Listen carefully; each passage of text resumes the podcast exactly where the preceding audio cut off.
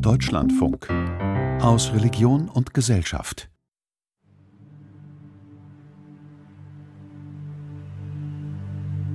Auf den ersten Blick wirkt es wie eine Groteske. Bei genauerem Hinsehen entpuppt es sich als eine besonders perfide Darstellung von Juden.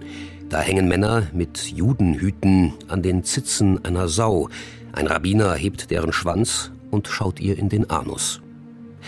An der Außenfassade der Wittenberger Stadtkirche ist dieses mittelalterliche Relief, das nach Luthers Tod noch um eine verunglimpfende Schrift bereichert wurde, besonders prominent platziert.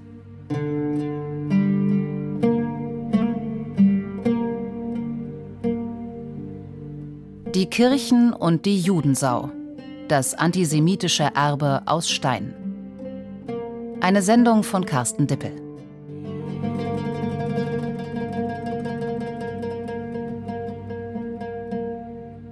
Mehr als 30 antijüdische Schmähplastiken sind heute noch erhalten. Sie finden sich an und in evangelischen wie katholischen Gotteshäusern, vor allem auf dem Gebiet des ehemaligen Heiligen Römischen Reiches deutscher Nation. Etwa im Dom zu Brandenburg, am Kölner Dom, in Nürnberg oder Wien. Und selbst im schwedischen Uppsala. In drastischer, obszöner Bildsprache werden Juden auf diesen bis ins frühe 13. Jahrhundert zurückreichenden Reliefs verunglimpft.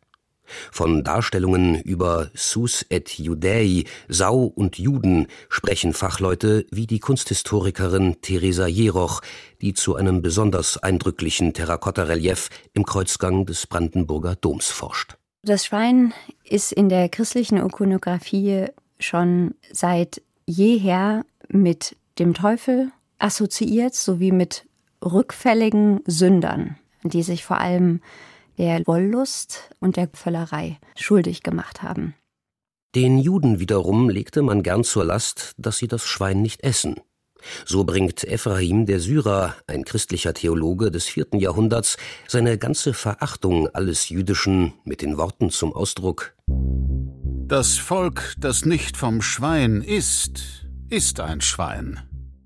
Kirchenlehrer Hieronymus, gestorben 420, verglich das Beten und Psalmodieren von Juden mit dem Grunzen von Schweinen. Die Sau, sagt Theresa Jeroch, eigne sich hervorragend als Sinnbild der Sünde, des Unreinen, des Bösen schlechthin. Das fängt schon in der hebräischen Bibel an. Im Psalm 80 zerstört der Eber einen Weinstock, der für das Volk Israel steht.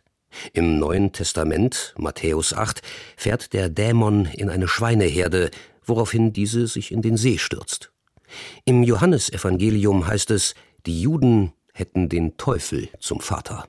Deswegen wirkt es so, als ob diese Plastik dazu dienen sollte, den Menschen klarzumachen, dass Juden einfach keine guten Menschen sind und dass man sich von ihnen fernzuhalten habe.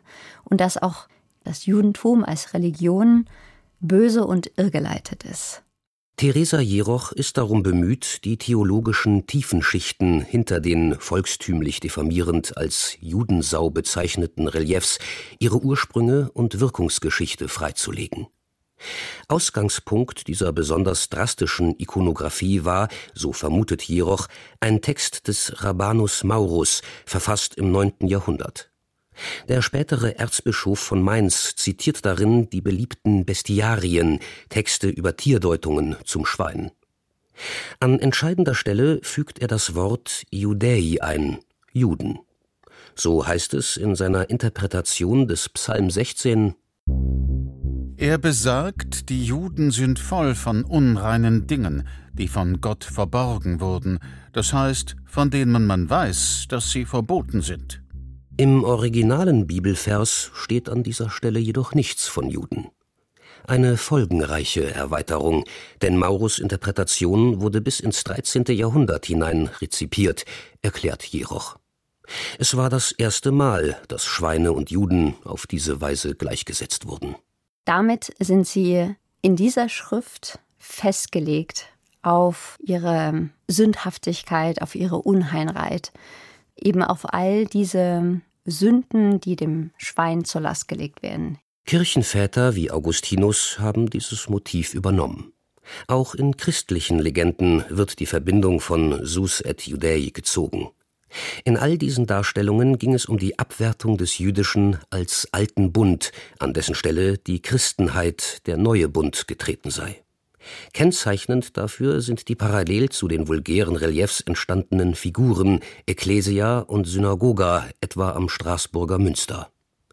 Sie wirken milder, und doch trägt diese figürliche Gegenüberstellung von Kirche und Judentum die gleiche theologische Aussage. Viele der Reliefs waren eingebettet in ein ganzes Bildprogramm zur Sündenallegorie. Die Drastik und Obszönität der Darstellungen hebe das Dämonische noch hervor, erklärt Jeroch. Es ist schon erstaunlich, welche Lust am Fabulieren gerade in der niederen Bauplastik festzustellen ist.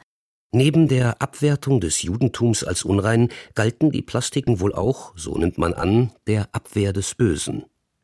Die Heiligkeit des Kirchenraumes wurde durch die Darstellung des Bösen selbst geschützt. Und noch eine weitere Funktion kommt hinzu, erklärt Jeroch. Die Warnung an die Gemeinde, im Speziellen an die Geistlichkeit. Denn für sie, für die Mönche in den Schreibstuben, für den Latein und Griechisch versierten Klerus, der sich mit den jüdischen Schriften intensiv beschäftigen konnte, lag immer auch die Gefahr in der Luft, dem Judentum anheimzufallen. So sah es zumindest die kirchliche Obrigkeit. Das wollte der christliche Klerus natürlich oder die Kirche im Allgemeinen als aberwitzig herausstellen.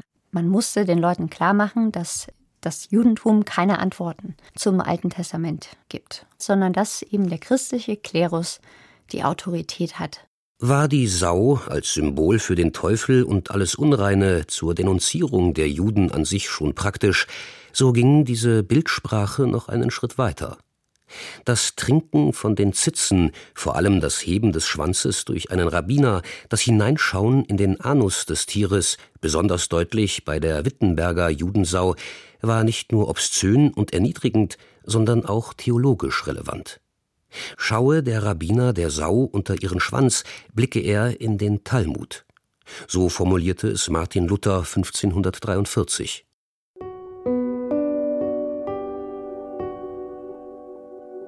Für die Kirchen ist es ein schwieriges Vermächtnis.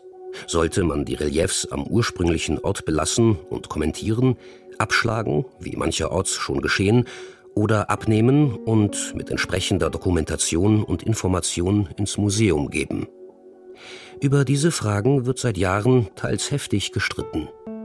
In Wittenberg hat die Kirchengemeinde nun nach jahrelanger Auseinandersetzung entschieden, das Relief an der Stadtkirche zu belassen. Viele jüdische Menschen fühlen sich von diesen Schmähplastiken verletzt. Ronen Steinke, Redakteur der Süddeutschen Zeitung und jüdischer Buchautor, spricht mit Blick auf Wittenberg von antisemitischer Propaganda, die keineswegs zu dulden sei, auch nicht als mittelalterliches Relief an einer Kirchenwand. Ja, selbstverständlich ist eine Skulptur, die Juden verächtlich macht und aufs Niveau von Schweinen reduziert, antisemitisch und beleidigend. Und selbstverständlich muss so etwas weg und muss so etwas in den Giftschrank oder ins Museum verbannt werden und darf nicht weiter unsere Städte prägen. So sieht es auch der liberale Rabbiner Andreas Nachama, Vorsitzender der Allgemeinen Rabbinerkonferenz. Nachama gehört einem Expertengremium an, das jüngst die Empfehlung gab, das Relief in Wittenberg abzunehmen. Naja, Wittenberg ist vollkommen inakzeptabel. Das haben aber evangelische Pfarrer gesagt. Wie kann man, geheiligt werde dein Name, also Gottes Wort, preisen in der Kirche, wenn da draußen so ein Spähplastik dran ist? Also ich würde da nicht beten. Also gehört sie natürlich ins Museum, ganz klar. Doron Kiesel, wissenschaftlicher Direktor der Bildungsakademie des Zentralrats der Juden in Deutschland, ist gegen eine Entfernung solcher Plastiken. Der gegenwärtige Antisemitismus mit seinen Symbolen, wie er sich etwa auf Querdenker-Demos zeige, sei das akute Problem. Eine Hakenkreuzschmiererei treffe ihn mehr als das steinerne Zeugnis des kirchlichen Antijudaismus. Kiesel verweist auf die Früchte des christlich-jüdischen Dialogs, Entscheidend sei, dass man heute eine gemeinsame Sprache finde und miteinander überlege, wie man sich museal und pädagogisch mit dem belastenden Erbe der Kirchen auseinandersetzt. Ich plädiere auf jeden Fall für das Belassen dieser Plastik am Ort selbst, weil ich denke, wir können nicht davon ausgehen, dass das Abbringen einer solchen Schmähplastik dazu führt, dass ein, eine Haltungsveränderung vorgenommen werden könnte. Ich glaube vielmehr, es ist wichtig, daran zu erinnern, das hat etwas zu tun mit einer Form der Erinnerungskultur, die auch die Abwege einer religiösen Tradition deutlich macht.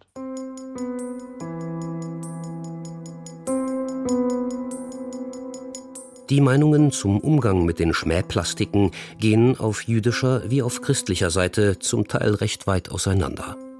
Alexander Deek, Professor für praktische Theologie an der Universität Leipzig, der sich seit vielen Jahren im christlich-jüdischen Dialog engagiert, weiß um die verletzende Wirkung einer solchen Bildsprache, die, so historisch das steinerne Zeugnis sei, eben auch in die Gegenwart hineinwirke. Und dennoch formuliert Deek eine andere Position. Ich bin gegen eine Entfernung, weil Entfernung für mich immer den gefährlichen Aspekt der potenziellen Entsorgung hat. Ich will gerne, dass diese Darstellungen im öffentlichen Raum als Schandfleck, der sie in der Tat sind und als riesiges Problem, mit dem wir umgehen müssen und uns auseinandersetzen müssen, sichtbar bleiben.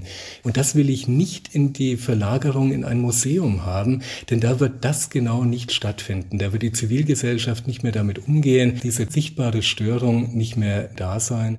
Ähnlich sieht es Christian Staffer, Studienleiter an der Evangelischen Akademie Berlin und Antisemitismusbeauftragter der EKD, der ebenfalls im Beirat zur Wittenberger Judensau sitzt.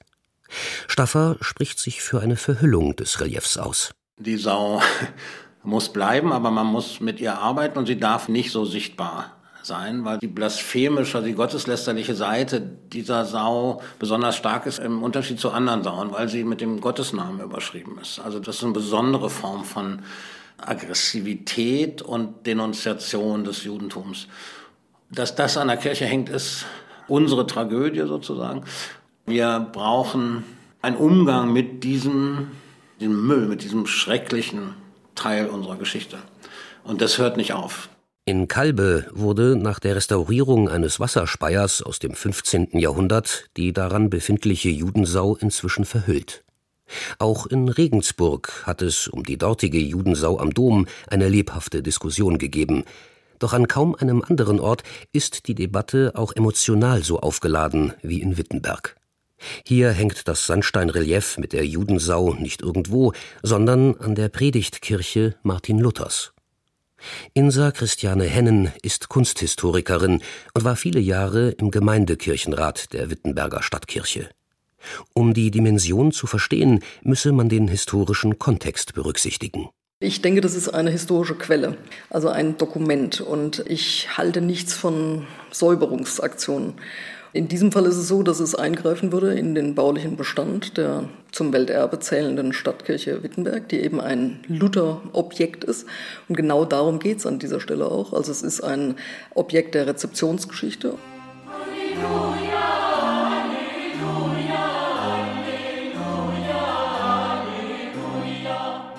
Rückblende. Das Jahr 1570. In Wittenberg, das unter den Protestanten als neues Jerusalem gilt, brodelt es. Es geht um das rechtmäßige Erbe Luthers, die verschiedenen Fraktionen ringen um Deutungshoheit. In einem Akt der Selbstvergewisserung wird die Sakristei an der Stadtkirche zum Ort der Ordination der neuen Pfarrer. Wer sich dort in die Tradition hineinschreiben kann, darf sich als legitimer Jünger des großen Reformators fühlen. Im Zuge dieser Aufwertung wird die historische Sakristei erweitert und überbaut. Vermutlich wird dabei das Sandsteinrelief mit der Judensau von seiner mittelalterlichen Position an der Nordseite mit Blick auf das alte jüdische Viertel versetzt. Seitdem weist die Judensau stadtwärts. Das heißt, sie wurde Teil der frühen Rezeptionsgeschichte 1570. Und dann wurde sie sehr lange in dem lutherischen Sinn auch rezipiert. Doch es geschieht noch mehr, erklärt Hennen. Die Umdeutung 1570 heißt, dass die Skulptur einbezogen wurde zur lutherischen Selbstvergewisserung. Deswegen wurde eben auch nicht nur eine Inschrift gegen die Juden angebracht, oberhalb dieser Sau, sondern daneben wurde eine Inschrift gegen die papistischen Räuber, also gegen die Altgläubigen angebracht, die eben genauso als Feindbild aufzufassen sind wie die Juden. Noch etwas hebt die Wittenberger Judensau von anderen Reliefs ab. Bei der Umsetzung 1570 wurde sie um den Schriftzug Shem Hamphoras ergänzt, was direkt Bezug nimmt auf Luthers gleichnamige Schrift von 1543, die zu den wütendsten antijüdischen Schriften des Reformators zählt. Die Wittenberger Judensau verbindet sich damit aufs engste mit dem Namen Luthers. Kunsthistorikerin Hennen warnt davor, das Relief aus diesem historischen Bezug herauszulösen. Das sieht auch Christian Staffer so, der mit dieser Position in der Expertenrunde jedoch in der Minderheit war. Museum löst es völlig aus dem kirchlichen Kontext raus. Und da beginnt dann für mich ein bisschen die Geschichtsklitterung. Es ist Teil unserer Geschichte und irgendwie muss sichtbar bleiben, dass es Teil unserer Geschichte ist.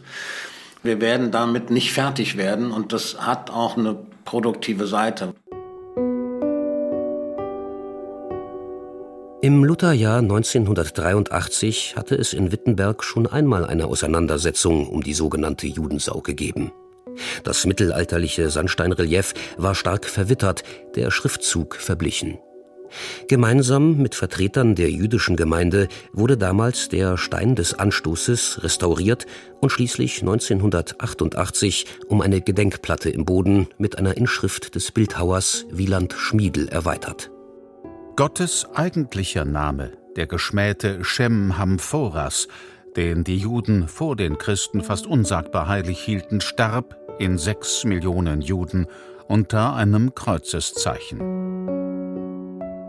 Also etwas, was, glaube ich, kein Jude gerne hört oder gar charmant findet oder gar respektvoll. Eine Beleidigung wird nicht weniger beleidigend dadurch, dass man noch eine Plakette daneben hängt und diese Beleidigung kommentiert. Es bleibt bei einer Beleidigung. Das Ringen um einen angemessenen Umgang mit der Judensau an der Stadtkirche war in den letzten Jahren eskaliert, nachdem der zum Judentum konvertierte Aktivist Michael Düllmann 2017 den Fall vor den Bundesgerichtshof brachte. Im Juni 2022 fiel das Urteil. Darin erkennt der BGH zwar den in Stein gemeißelten Antisemitismus des Sandsteinreliefs an, jedoch könne dieser rechtsverletzende Zustand durch eine Distanzierung und Kontextualisierung behoben werden. Diese sieht der BGH ausreichend durch die Gedenkplatte samt erklärendem Aufsteller gewahrt, das Relief selbst müsse nicht entfernt werden. Das BGH-Urteil hat in Wittenberg eine ganz eigene Dynamik entfaltet. Während Aktivist Düllmann weiter vor das Bundesverfassungsgericht zog, sprach sich die Expertenrunde in Wittenberg für die Abnahme des Reliefs aus. Die Stadtkirchengemeinde gab Ende August trotz dieses Votums bekannt, zunächst eine neue Tafel mit Erklärungen und einem Schuldbekenntnis anzubringen. Am 26. Oktober fiel die Entscheidung, das Relief an der Kirchenfassade zu belassen. Alexander Gard ist Pfarrer an der Stadtkirche Wittenberg. Die Stadtöffentlichkeit ist natürlich ganz klar, das muss da dranbleiben. Ob die Debatte um die Wittenberger Judensau damit endet? Ich habe den Eindruck, egal was wir machen, wir werden mindestens die Hälfte der Leute gegen uns haben, weil es unglaublich ambivalent ist. Jeder Ort müsse eine eigene Lösung finden, eine generelle gebe es nicht, das sagen alle Beteiligten. Jede Zeit habe ihre Konjunkturen im Umgang mit solchen Zeugnissen. Theologe Alexander Deek. Es ist ein Riss, der durch unsere Geschichte geht, die eben nicht glatt ist. Die christliche Geschichte ist seit Jahrhunderten auch eine Geschichte des Antijudaismus. Und damit müssen wir umgehen und den Riss sichtbar halten.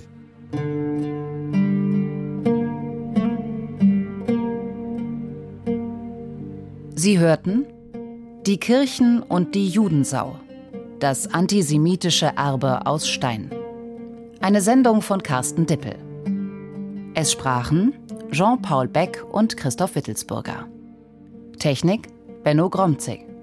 Regie Nadja Kukuli-Marx. Redaktion Christiane Florin. Produktion Deutschlandfunk 2022.